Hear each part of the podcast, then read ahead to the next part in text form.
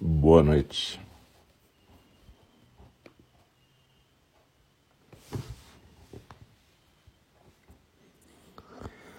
Então,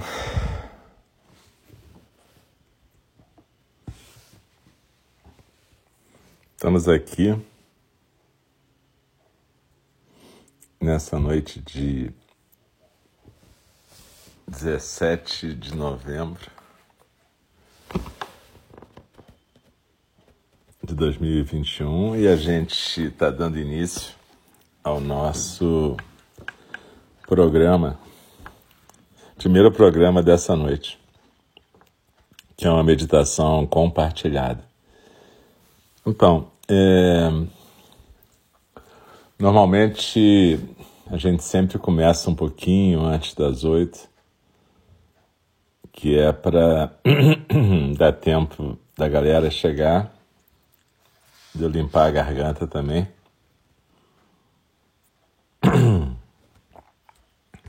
E da gente ir se instalando na nossa, na nossa postura, né? É, aqui é o nosso espaço virtual, nosso Zendô virtual de Enindi o templo Zen do Cuidado Amoroso Eterno. A gente normalmente fazia nossas práticas lá no Pavão Pavãozinho, no Rio de Janeiro. A nossa casa continua lá, cuidada pelo nosso irmão Diego, Alegria do Dharma. Mas a gente tem feito todas as práticas virtuais, de terça a sábado, né? A gente tem de terça a sexta, oito da manhã e oito da noite, e sábado, nove da manhã. Normalmente, terça à noite é dedicado, às 8 horas da noite, é dedicado mais a iniciantes e sábado às 9 da manhã também. O que não quer dizer que, se você nunca praticou com a gente, que você não possa praticar nesse horário. Só quer dizer que, normalmente, nesses dias que eu falei, terça à noite, sábado de manhã, tem mais instruções para iniciantes. Nas quartas-feiras, à noite, normalmente sou eu que conduzo. Eu sou o Alcio, eu sou um dos professores de END, e o irmão responsável pela sangue, ou seja, pelo nosso grupo de prática, né? É, cada dia a gente tem vários professores que, e professoras que compartilham a prática. Então, na verdade, hoje é só um dia a mais. Só que hoje a gente faz dois programas à noite a gente faz a meditação compartilhada e faz a fala do Dharma, que é às oito e meia, mais ou menos. Sempre tem um pequeno intervalo entre a meditação compartilhada e a fala do Dharma, para dar tempo da gente atender nosso corpo, né? Ir no toalete, tomar uma água. Mas as duas práticas são feitas idealmente na postura do zazen, né? E a gente pode praticar ou sentados e sentadas em cadeira, como eu estou aqui agora, sentado na cadeira, com os pés no chão, as coxas paralelas ao chão e não estou encostado no espaldar da cadeira, mas com a coluna ereta. Por isso que, em geral, é melhor uma cadeira reta, né? Não a poltrona. Mas você pode fazer numa almofada de meditação, num banquinho de meditação, ou se a tua postura não permitir, você pode fazer até deitada. A questão é que normalmente sentado, a gente consegue ficar mais estável. Então, é legal a gente procurar uma postura em que a gente consiga ficar quieta, né?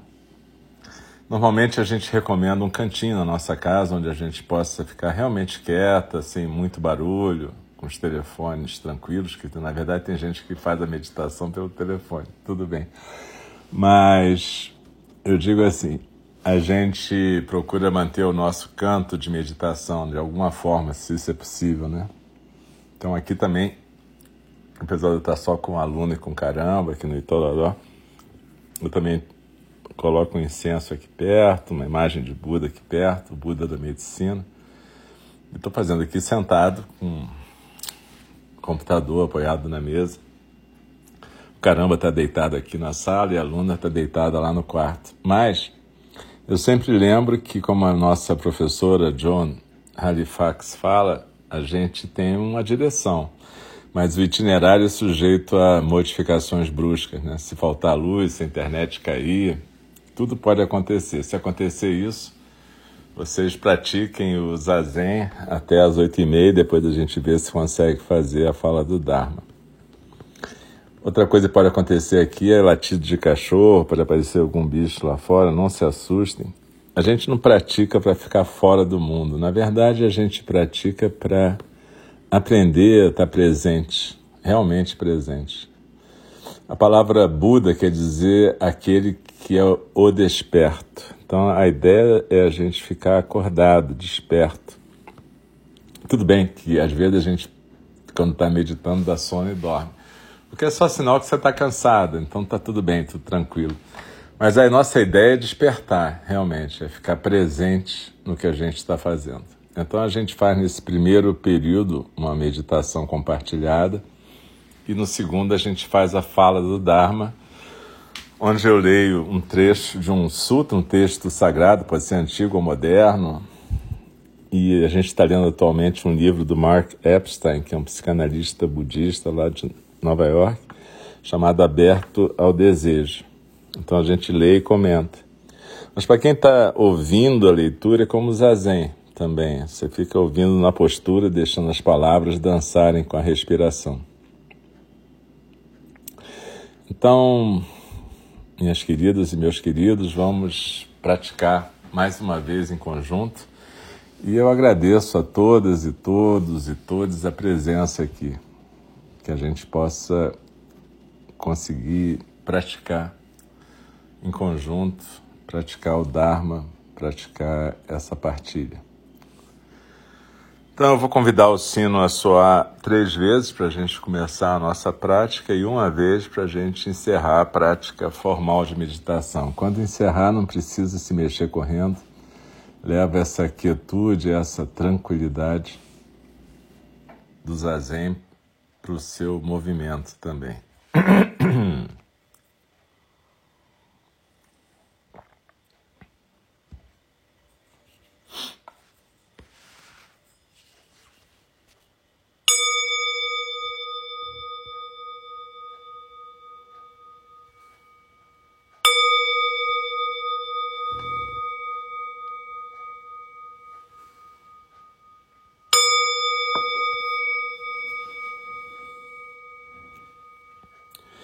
inspirando e expirando pelo nariz, se possível.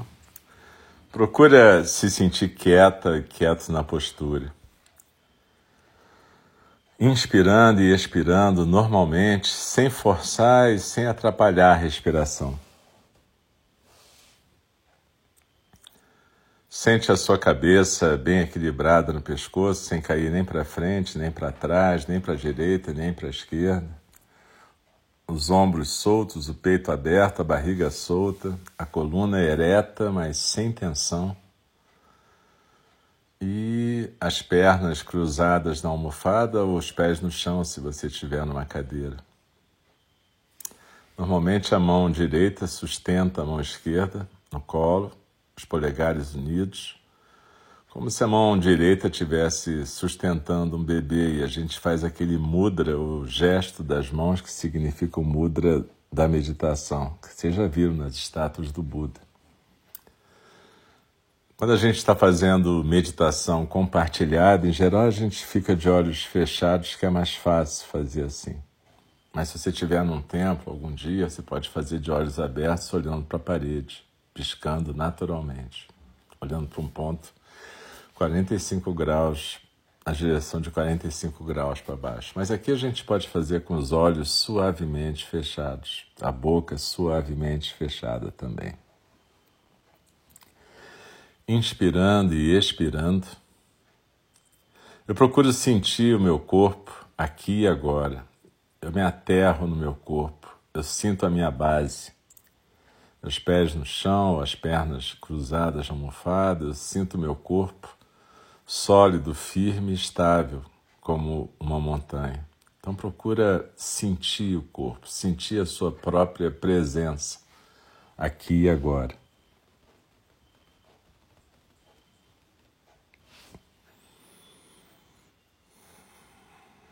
Sente o corpo presente, sem avaliação, sem julgamento, só percepção, sensação.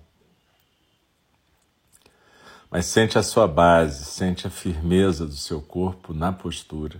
A gente fala costas firmes e peito aberto. Essas costas firmes, dentro, obviamente, da condição de cada uma de nós, cada um de nós, significa costas eretas, mas sem tensão e o peito aberto. É assim que a gente encara a vida.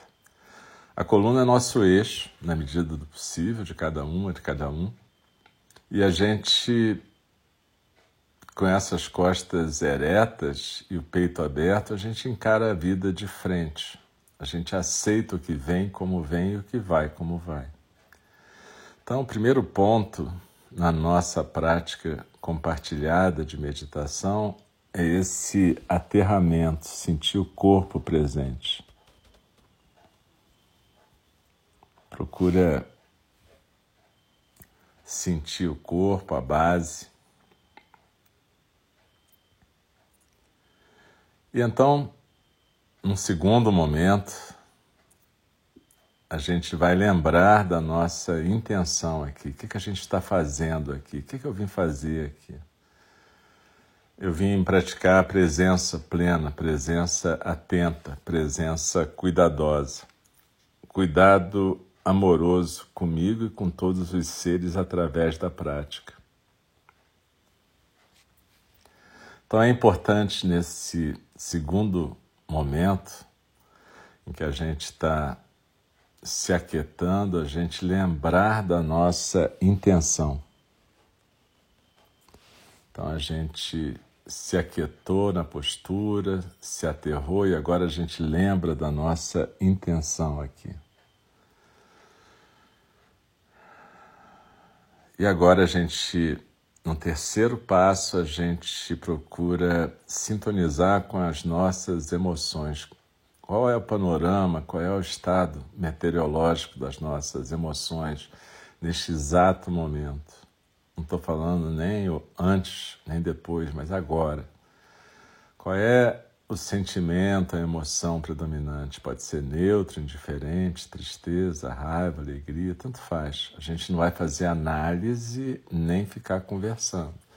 A gente vai identificar e acolher esse sentimento, essa emoção, sem julgamento, sem crítica, sem achar que devia ser A, B ou C.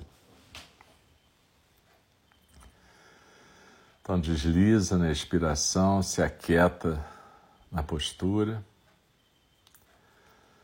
Se aterra, lembra da intenção, identifica o estado emocional, acolhe. E agora a gente parte para a nossa prática compartilhada. Desliza na expiração e se aquieta no centro. A nossa tradição, que a gente chama de centro, é exatamente aquele ponto, quatro dedos abaixo do umbigo, no centro do corpo, quatro dedos abaixo do umbigo. Então, quando a gente fala desliza na expiração e se aquieta no centro, muitas vezes eu uso a imagem de uma pirâmide, daquelas pirâmides do Egito invertidas, com a base nos nossos ombros, o vértice lá no centro. Então, quando eu falo desliza na expiração e se aquieta no centro, a gente pode se visualizar escorregando por dentro da pirâmide, indo se assentar nesse ponto no centro, como se fosse uma ilhota no nosso centro. Então a gente desliza na expiração, se aquieta no centro. Você também pode usar uma outra imagem se você preferir. Você pode Imaginar, por exemplo, que você está sentado diante de um laguinho que tem uma cachoeira, que é como se fosse a expiração descendo, enquanto você está se assentando no centro. Mas seja como for, desliza na expiração, se aquieta no centro e percebe a correnteza dos sons do mundo passando por nós, como se a gente estivesse numa ilhota no centro E todos os barulhos do mundo estão passando por nós numa correnteza. Pode ser mais rápida, mais lenta, violenta, um rodamuinho, tanto faz. E essa correnteza carrega todos os sons do mundo, os barulhos que a gente possa estar ouvindo agora. De vez em quando eu escuto o ronco do caramba. Os nossos barulhos mentais, pensamentos, sentimentos, ideias, lembranças. Tudo que acontece, tudo que aparece e desaparece faz parte da correnteza dos sons do mundo. Então a gente desliza na expiração e se aquieta no centro e deixa a correnteza dos sons do mundo passar.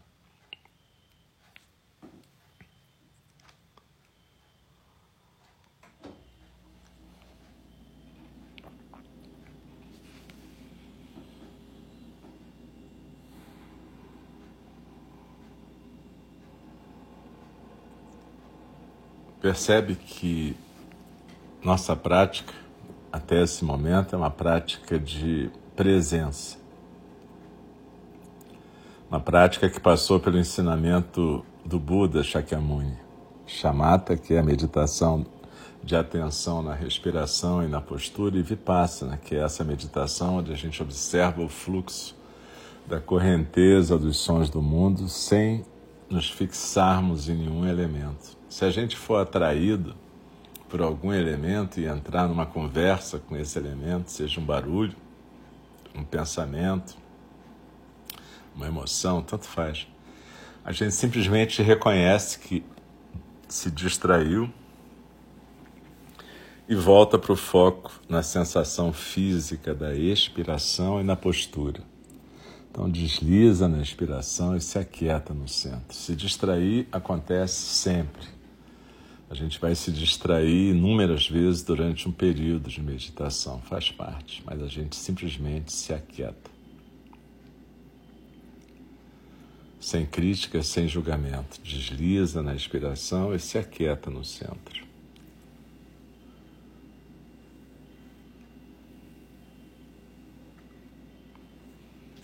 Até aqui a gente fez o que às vezes é ensinado com o nome em inglês de mindfulness. É uma prática de atenção plena, concentração no foco como a gente pode estar percebendo, é uma prática de se aquietar e estar presente com sejam quais forem as circunstâncias que tiverem se apresentando.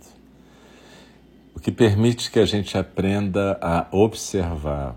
Olha, se você quiser, você pode ficar nesse estágio de vipassana e ficar observando simplesmente o fluxo dos sentimentos, emoções, pensamentos praticando não se deixar arrastar por eles, simplesmente percebendo que a gente é um espaço mais amplo do que essa correnteza.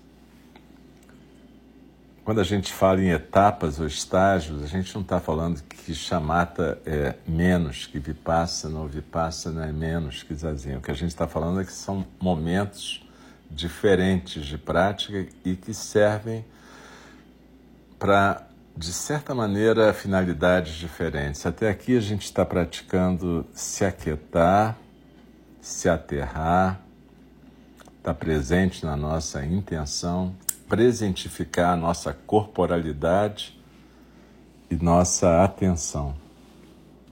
E tudo certo. A gente criando essa intimidade com o nosso centro e com essa capacidade a gente pode usar essa prática em todos os lugares, a qualquer momento, para a gente não ser arrastado, não ser arrastada por emoções, por turbilhões emocionais, sentimentais, poder ter uma postura mais equânime na nossa vida. A gente sabe que a impermanência é uma das três marcas da existência. Nosso mestre Shakyamuni ensinou. Mas a gente, com equanimidade e compaixão, duas qualidades transcendentais, a gente pode lidar com a impermanência. Equanimidade é aceitar o que vem como vem, o que vai como vai. Ou dito de outra forma, aceitar todos os ingredientes da vida. E compaixão é esse cuidado amoroso. Então, quando a gente tem equanimidade, compaixão, a gente pode aceitar em permanência esse fluxo contínuo, seja da correnteza dos sons do mundo, seja da nossa consciência. E é claro que a nossa consciência faz parte da correnteza dos sons do mundo. Quando a gente começa a praticar assim, a gente vai prestando atenção na sensação física da expiração e percebe que entre o final da expiração e o começo da próxima inspiração, a gente tem um espaço mais quieto ainda, onde fica tudo quieto, nem a musculatura respiratória se mexe. Não precisa forçar, mas habita esse espaço, esse espaço de quietude, onde nada se move até a próxima inspiração, é como se fosse o espaço básico da nossa existência. É um espaço básico, porém infinito. É o espaço aberto e ilimitado, que é a coisa mais próxima que a gente pode experimentar fisicamente da sensação da natureza básica do universo, a natureza búdica, né? Esse espaço, espaço aberto e ilimitado. Então, quando a gente está praticando, a gente pode, como eu disse, praticar chamata e vipassana, não só pode, como deve praticar essas formas ensinadas pelo nosso professor Shakyamuni, mas ele também ensinou jhana, ou zazen, que tem a ver com deixar rolar esse espaço aberto, infinito, e de repente poder perceber que até o observador que nós estamos sendo aqui, porque existe um observador, uma observadora, né? Cada vez que a gente escuta alguém guiar uma prática, cada vez que a gente observa o fluxo da correnteza dos sons do mundo, cada vez que a gente percebe inspiração, expiração, cada vez que a gente lembra da nossa intenção, a gente está exercendo esse papel de observador e observador, que faz parte da prática de chamata e vipassana. Mas quando você começa a perceber que o observador, a observadora também faz parte da correnteza dos sons do mundo, você está começando a entrar na prática de jhana, zazen. E não é uma prática que você possa buscar com esforço, é uma prática que você alcança quando você deixa de se esforçar, quando você deixa de querer fazer alguma coisa, quando simplesmente você deixa o zazen acontecer. Por isso, os nossos professores dizem que o zazen nos respira. Quando a gente para de atrapalhar, o zazen acontece. Não é fácil. É simples e não é fácil porque na verdade exige que a gente faça o que a gente está fazendo até agora: postura, base, atenção, respiração, sensação, foco, observador, ao mesmo tempo a percepção de que existe um espaço aberto e ilimitado que é muito maior do que o observador, que cada pensamento, que cada elemento da correnteza dos sons do mundo.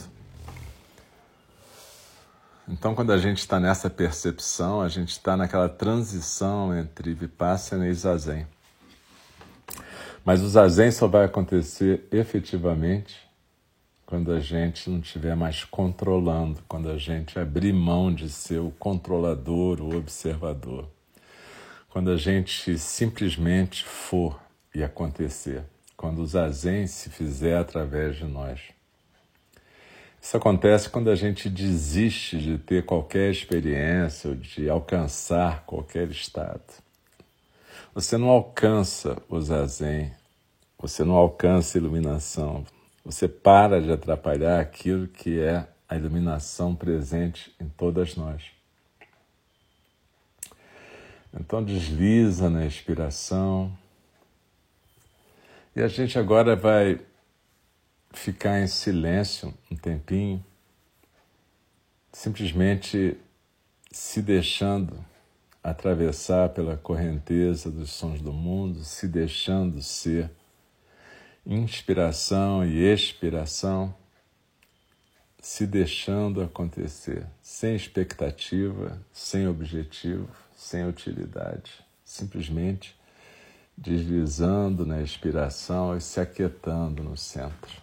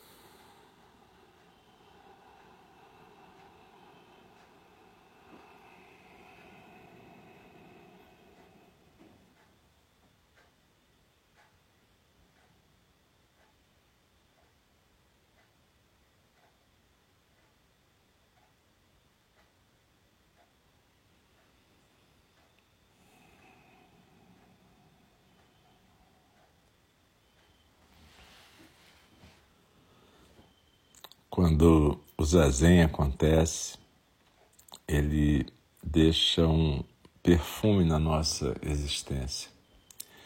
Isso tem a ver com um aspecto da psicologia budista que eu não vou entrar nesse mérito, mas tem a ver com a questão de a gente considerar que existem oito níveis de consciência e que quando a gente pratica zazen,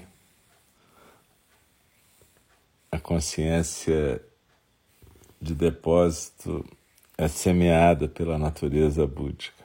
Deixa essa informação aí fluindo.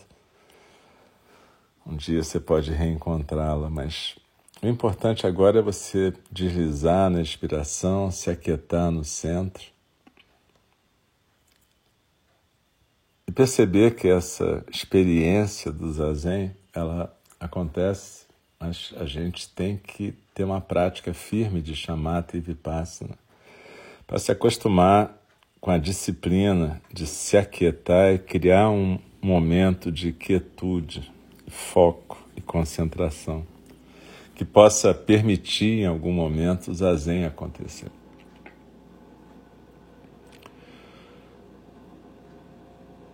Zazen é a experiência da não dualidade e por isso é um paradoxo, porque ela não é uma experiência da consciência da maneira que a gente define consciência. Então, o zazen em si é indescritível e só pode ser vivido por cada uma e cada um de nós através de uma prática constante. Importante é a gente criar esse momento e essa disciplina de quietude, inspiração, expiração, possibilidade de simplesmente ser.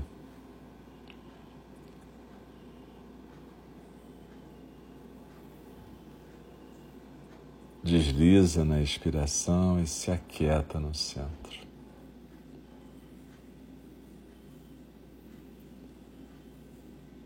Zazen é totalmente anti-intuitivo porque a gente vive sendo ensinado a fazer, conseguir, alcançar, performar.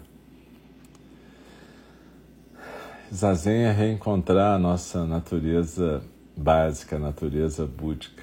Dogen Zenji dizia: tudo que existe, sem tirar nem pôr, é a perfeição da natureza búdica. Então desliza na expiração e se aquieta no centro. E coloca no seu coração a intenção de continuar a praticar, nem que seja 10 minutos por dia, mas coloca no seu coração a intenção de despertar.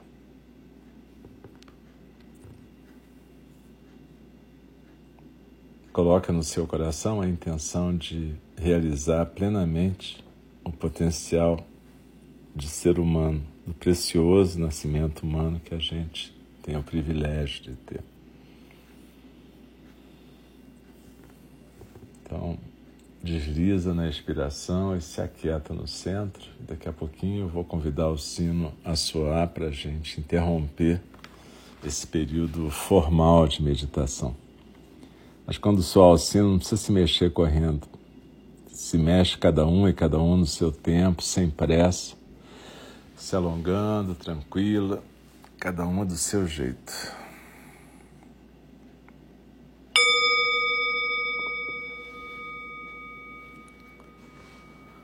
A gente vai se alongando devagar, sem pressa, com tranquilidade, abrindo os olhos cada uma no seu tempo.